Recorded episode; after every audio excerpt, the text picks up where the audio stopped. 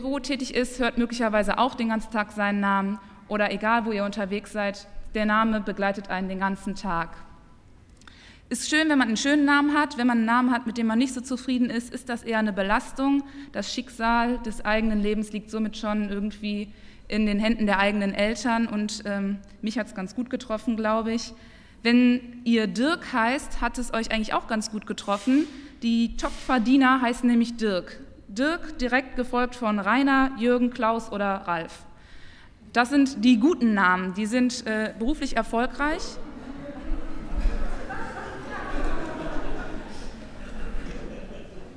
Ähm, Sabine wäre auch ganz gut, wenn ihr eine Frau seid. Wobei Frauen tendenziell ja eh weniger verdienen als Männer. Also heißt lieber Dirk. Dirk ist super.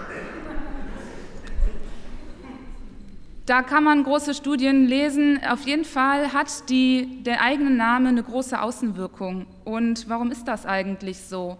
Wenn wir einen Namen hören, machen wir uns ein Bild von einer Person. Wir sind immer tendenziell dazu verleitet, uns Informationen dazu zu denken, wenn wir was nicht haben. Wir denken ja gerne mal, nächsten Winter wird es hoffentlich nicht so kalt oder nicht so üsselig, der nächste Urlaub wird super, der neue Job wird, weiß ich nicht, eine große Herausforderung.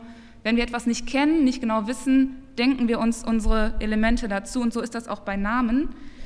Deswegen soll bei Bewerbungsprozessen der Name eigentlich geschwärzt werden, weil wenn man Aische heißt oder so, hat man tendenziell nicht so große Möglichkeiten im Beruf Fuß zu fassen. Ähm, deswegen eher anonyme Bewerbungen schreiben. So ist es zumindest in Amerika ganz oft. Mein Tipp ist, lernt die Leute kennen. Lernt die Leute kennen, egal welchen Namen ihr hört, sprecht sie an. Und um Vornamen wird es auch heute in der Predigt geben, oder zumindest um Namen, denn Gott hat auch einen Namen. Und darüber werden wir etwas hören. Und mein Tipp, lernt Gott kennen.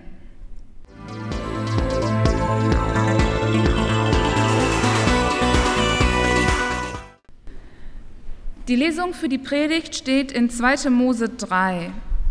Die Übersetzung ist aus der Basisbibel. Mose hütete die Herde seines Schwiegervaters Jitro. Da erschien ihm ein Engel des Herrn. Eine Flamme schlug aus einem Dornbusch. Mose bemerkte, dass der Dornbusch in Flammen stand und trotzdem nicht verbrannte. Der Herr sah, dass Mose vom Weg abbog und sich die Erscheinung ansehen wollte. Da rief ihn Gott mitten aus dem Dornbusch, Mose, Mose. Er antwortete, hier bin ich. Gott sprach, ich bin der Gott deiner Väter, der Gott Abrahams, Isaaks und Jakobs. Da verhüllte Mose sein Gesicht, er hatte Angst davor, Gott zu sehen. Der Herr sprach, ich habe die Not meines Volkes in Ägypten gesehen die Klage über ihre Unterdrücker habe ich gehört. Ich weiß, was sie erdulden müssen. Deshalb bin ich herabgekommen, um sie aus der Gewalt der Ägypter zu befreien. Ich will mein Volk aus diesem Land führen. Es soll in ein gutes und weites Land kommen, in dem Milch und Honig fließen. Darum sei gewiss, die Klage der Israeliten ist zu mir gedrungen.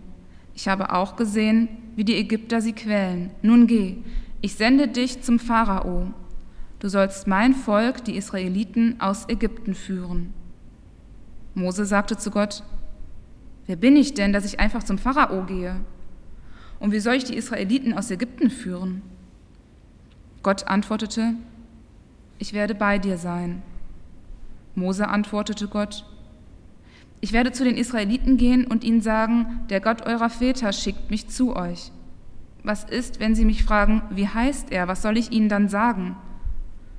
Da sprach Gott zu Mose, ich werde mit euch sein. Du sollst den Israeliten sagen, der ich werde mit euch sein, hat mich zu euch geschickt.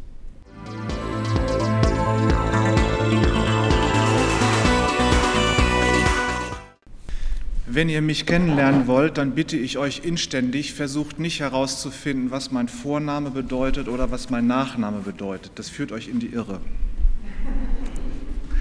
Nun haben wir schon wieder ersten Advent und ich habe gedacht, boah, schon wieder, das war doch neulich erst, aber ähm, das ist tatsächlich so und wir stellen uns wie jedes Jahr die Frage, wer kommt denn da eigentlich und warum? Und da ist die Antwort ja immer einfach, Jesus kommt und er will uns erlösen. Aber über Jesus lässt sich unheimlich viel sagen. dann ist schon die Frage, wer ist denn dieser Jesus eigentlich? Und äh, wenn man dann sagt, äh, Jesus ist der Sohn Gottes, dann wirft das dann schon die Frage auf, wer ist denn dieser Gott, der einen Sohn hat? Und deswegen gucken wir uns, bevor wir uns Jesus angucken, der da kommt, mal Gott an, der der Vater Jesu ist. Der gute alte Sigmund Freud, der sah das Judentum und das Christentum als Vaterreligionen. Der Gott der Juden und der Christen sei ein Vater. Er hat geirrt. Gerade der Gott des Alten Testaments ist alles andere als ein Vater. Überrascht euch vielleicht. Die Bibel ist ja in der Antike geschrieben worden und damals war der Begriff Vater etwas völlig anderes als heute. Die Menschheit lebte seit ihrer Entstehung bis ins 20. Jahrhundert, also bis vor etwa 100 Jahren, 100, 200 Jahren oder 50 Jahren oder noch kürzer. Die Menschheit lebte in dieser Zeit in, im Patriarchat. Und da kommt das Wort Pater aus dem Lateinischen drin vor. Pater heißt Vater. Patriarchat ist also eine Vaterherrschaft. Die hat alle Menschen geprägt. Und in Deutschland dürfen Frauen seit 1958 eigenes Geld besitzen und verwalten. Seit 1958. Und seit 1977 dürfen sie sogar sich selbst einen Beruf wählen, ohne ihren Ehemann fragen zu müssen. Ihr merkt, das Patriarchat ist bei uns auch noch nicht lange vorbei. Und wenn man äh, in der vergangenen Woche den Tag gegen Gewalt gegen Frauen verfolgt hat, da wurde ganz oft erwähnt, dass patriarchale Strukturen das befördern, dass Gewalt gegen Frauen äh, ausgeübt wird. Das heißt, wir haben es noch nicht hinter uns, was ist eigentlich Patriarchat? Also wir müssen uns Folgendes vorstellen. In der Familie, eine Familie in der Antike war um den Vater herum organisiert. Er war der Hausvater. Und nun meint Hausvater nicht ähm, Hausmeister, so er geht jetzt reparieren und putzen, sondern Hausvater bedeutet, das Haus war nicht unbedingt ein Gebäude, sondern das war die Gemeinschaft der Menschen, die zusammen wohnen und zusammenleben. Das ist der Vater, die Kinder, mehrere Mütter, ähm, unverheiratete Verwandte und Sklaven. Da konnten leicht 30 Personen zu einem Haus gehören und da gehörte auch Handwerk dazu und natürlich Landwirtschaft. Da gab es dann Nahrung und Versorgung, da gab es Sicherheit, äh, da gab es Gesundheitspflege. Das heißt, die, das Haus war die Urzelle der Gesellschaft und das hat jeden Menschen geprägt, weil es nichts anderes gab. Das hat wirklich jeden Menschen geprägt und jeder Mensch hat darin gelebt. Und der Vater war die höchste Respektperson, er war der Hausherr. Er hatte Verfügungsgewalt über alle Mitglieder des Hauses. Alle standen unter seiner Vormundschaft. Keiner konnte irgendwelche Geschäfte machen, ohne dass er dabei war, beziehungsweise ohne dass er das beauftragt hatte. Nur der Hausvater hatte Besitz und Geschäftsrecht, er hatte Verheiratungs- und Scheidungsrecht, er hatte Bestrafungsrecht und innerhalb gewisser Grenzen hatte er in den meisten Kulturen auch das Recht, Sklaven und eigene Kinder zu töten.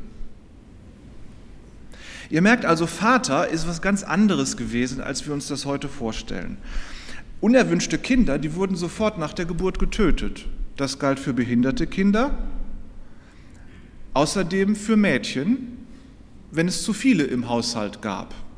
Jungs konnte man jede Menge kriegen, ab dem dritten Mädchen war aber Schluss.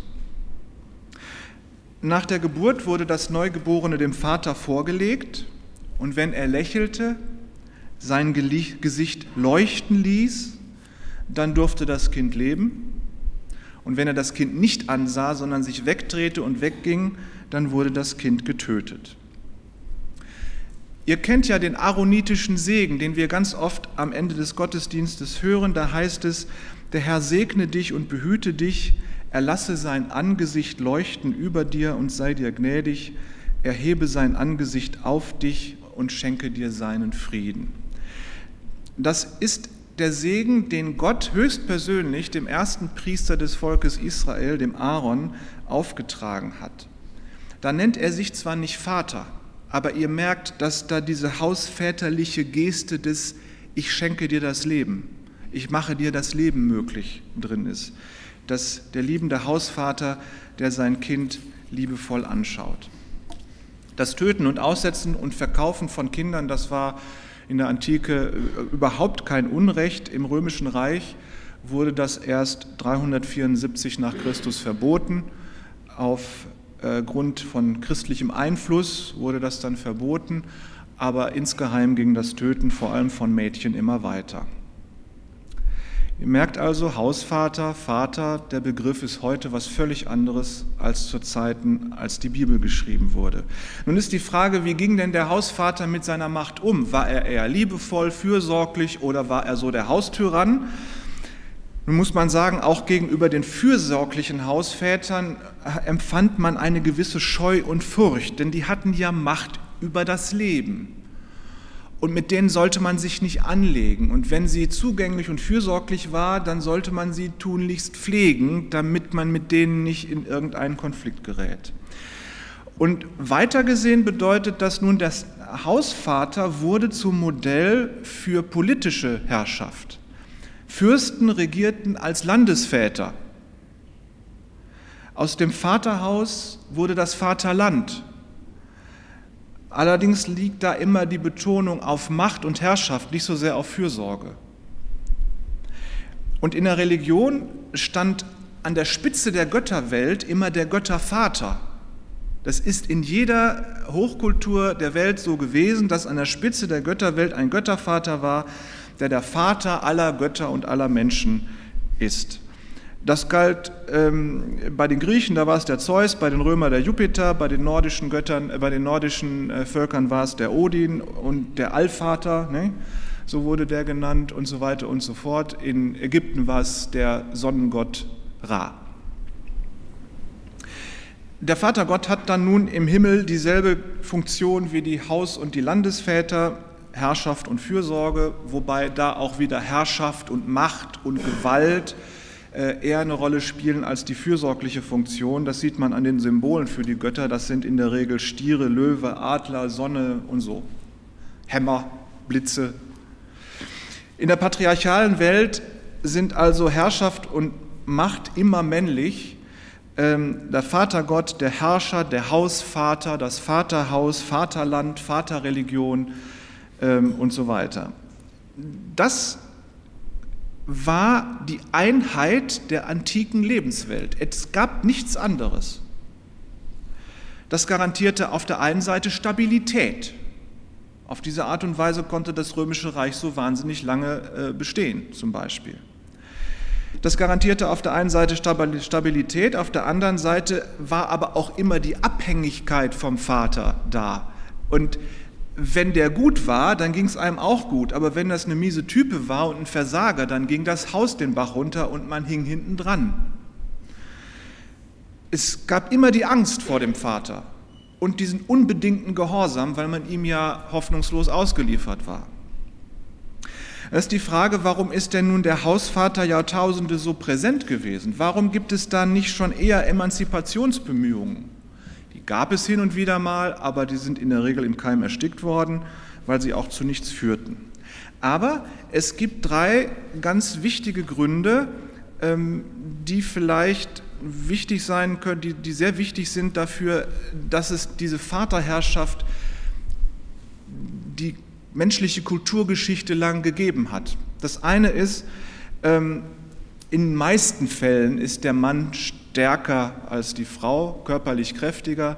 Und wenn es denn mal Angriffe von Feinden oder Raubtieren gab, dann konnte der Mann das besser abwehren als eine Frau. Das ist vielleicht noch der kleinste Grund. Dann aber der zweite Grund, ganz wichtig, der Mann ist nicht mit Schwangerschaft und Stillen beschäftigt. Bei der damals üblichen Kinderzahl war eine Frau den größten Teil ihres, Teil ihres Lebens schwanger oder stillend. Sie heiratete mit circa 14 Jahren, das ist tatsächlich auch in allen Kulturen so gewesen. Und dann wurde sie möglichst schnell schwanger und nach dem Abstillen kam, das, kam sofort die nächste Schwangerschaft. Ähm, weil viele Kinder garantieren viel Arbeitskraft im Haus und für die Wirtschaft des Hauses und äh, für das Militär viele Jungs, viele Männer, äh, die kämpfen können und die das Haus verteidigen können und die äh, Dienst leisten können im Militär, im Staat und so. Dann war die Kindersterblichkeit groß. Man musste also für Vorrat, auf Vorrat produzieren. Und so kam eine Frau, bekam eine Frau circa alle zwei Jahre ein Kind. Wenn sie 45 Jahre alt wurde, war sie mehrfache Großmutter und konnte sogar Urgroßmutter sein, wenn sie denn so lange lebte. Wenn Männer nicht durch Unfälle oder im Krieg ums Leben kamen, lebten damals Männer länger als Frauen. Das ist heute unterschiedlich. Der Hausvater hatte in der Regel mehrere Ehefrauen zur Kinderproduktion, damit das möglichst erfolgreich war. Und äh, das war für den Hausvater auch ein Zeichen des Reichtums. Je mehr Kinder da waren, desto produziert, desto äh, potenter war er. Das bedeutete aber auch äh, finanziell materiellen äh, Wohlstand und so. Das heißt, viele Kinder waren immer auch ein Zeichen von Wohlstand. Und dann kommt noch ein dritter Grund dazu, der so ein bisschen delikat ist. Die weibliche Eizelle kann man nicht sehen. Die muss man mit dem Mikroskop finden. Deswegen hat man erst 1827 entdeckt, dass Frauen Eizellen im Leib tragen. Man glaubte also bis vor 200 Jahren, dass der Mann seinen Samen in die Frau hineinbringt und in dem Samen ist dann, wäre dann alles vorhanden, was zum Entstehen des Kindes nötig ist. Bei aller Ehrfurcht vor der Gebärfähigkeit der Frau, sie galt lediglich als Nahrungsquelle für das, für den Samen des Mannes, ähm, der sich dann zum Kind in der Frau entwickelt. Heute wissen wir, dass dem nicht so ist, sondern dass der Mann keinen Samen produziert, sondern dass das Sperma und der Eizelle des, der Frau zusammenkommen müssen, damit da ein Kind draus wird, dass das also 50-50 ist. Aber bis vor 200 Jahren dachte man, die Kinder gehören dem Mann, weil sie allein aus dem Mann entstanden sind. Und wenn man sich jetzt überlegt, dass das zum Allgemeinwissen wird, dass äh, äh, Frauen Eizellen haben und dass der Mann nicht der eigentliche Besitzer äh, oder Hersteller der Kinder ist, dann kann man sich so denken, naja, das hat nochmal 100 Jahre gedauert, bis das Allgemeinwissen wurde. Das heißt, bis vor etwa 100 Jahren hat man in unserer Kultur geglaubt, dass die Männer natürlich die Besitzer der Kinder sind, weil sie aus dem Mann entstanden sind. Was wir heute wissen, stimmt nicht.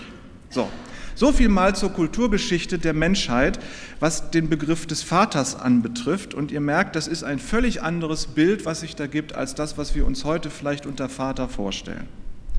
Wenn man nun im Alten Testament guckt, nach den Bezeichnungen für Gott, dann findet man heraus, Gott wird Yahweh genannt 6828 Mal im Alten Testament. 6800 Mal. Dann wird er Elohim, Gott, genannt 2600 Mal. Adonai, das heißt Herr, 439 Mal, da wird es also schon weniger. Zebaoth, das heißt Höchster, 267 Mal. Und dann wird er auch ganz am Ende bei den Propheten mal Vater genannt. Jetzt ratet mal, wie oft das vorkommt. Ich sage es euch 15 Mal. Also quasi gar nicht. Im Gegensatz zu Yahweh, Yahweh 6828 Mal, wird der Vater genannt 15 Mal, das ist verschwindend gering. Und wo kommt Gott als Vater vor?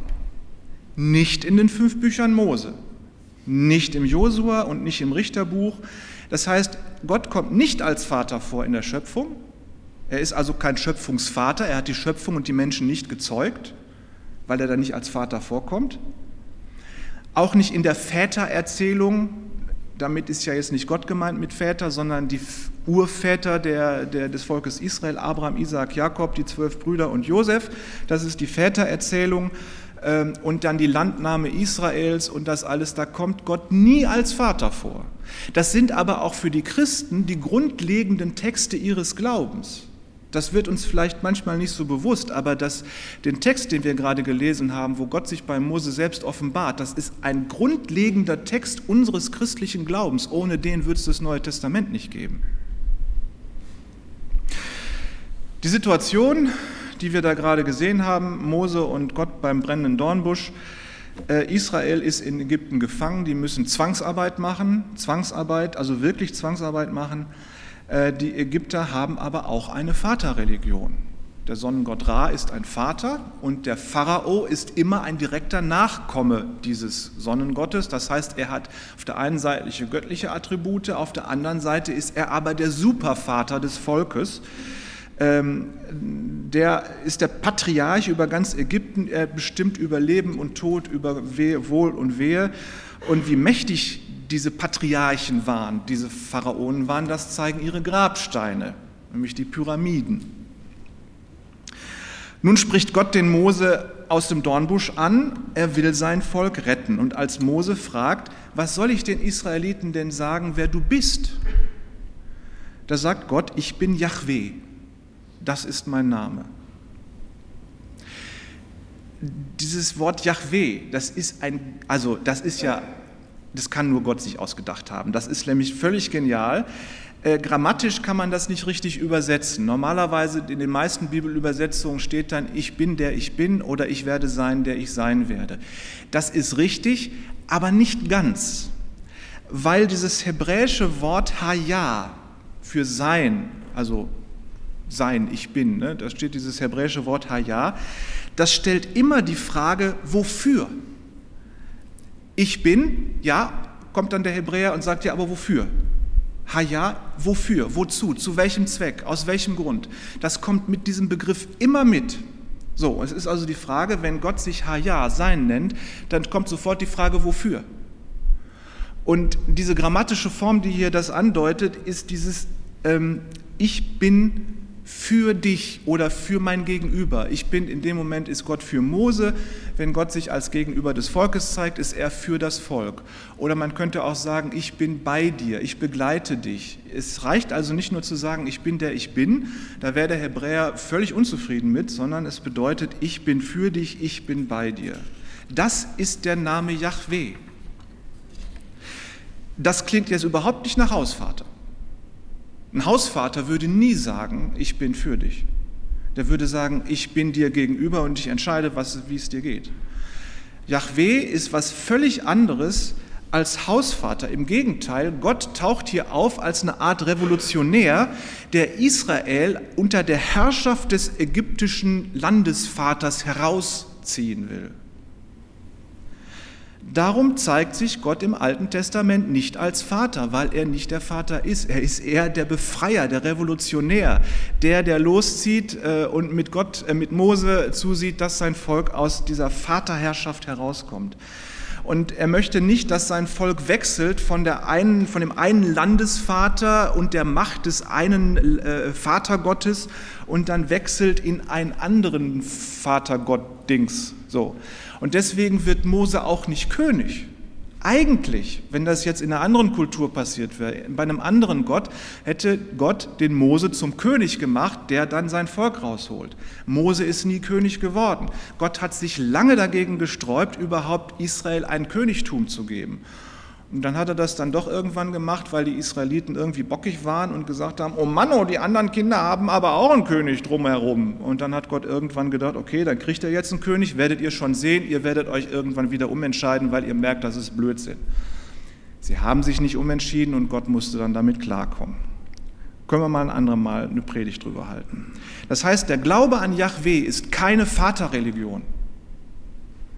Yahweh ist kein König, er ist kein Hausherr, er ist kein Patriarch, Patriarch und dieses Haya, wo das Yahweh herkommt, ist ein Infinitiv. Das heißt, es hat kein Geschlecht.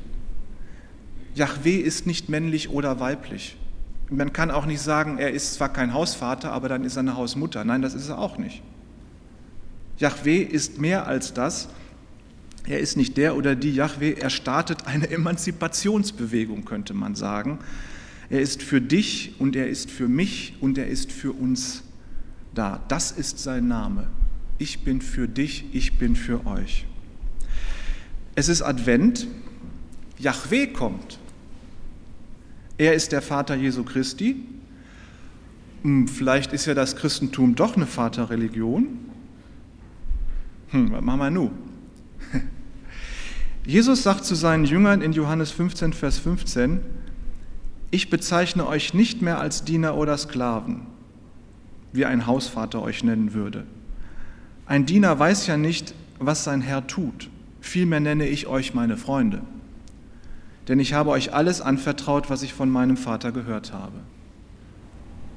Wir sind Freunde im Hause Gottes, der nicht einfach unser Vatergott ist, weil wir sonst nicht eingeweiht worden wären in das, was Jesus uns offenbart hat. Jesus ist auch nicht einfach König über uns, obwohl wir ihn oft so ansprechen und ihn auch in unseren Lieder so, Liedern so ehren. Aber das ist viel zu kurz gegriffen. Wir sind Freunde Jesu, dessen Vater Gott ist. Advent, Gott kommt, er ist für uns und es war schon immer sein Ziel, uns zu befreien. Und Jesus ist dein Freund. Amen. Und nächste Woche gucken wir uns an, wie Jesus uns seinen Vater vorstellt. Das wird nochmal spannend.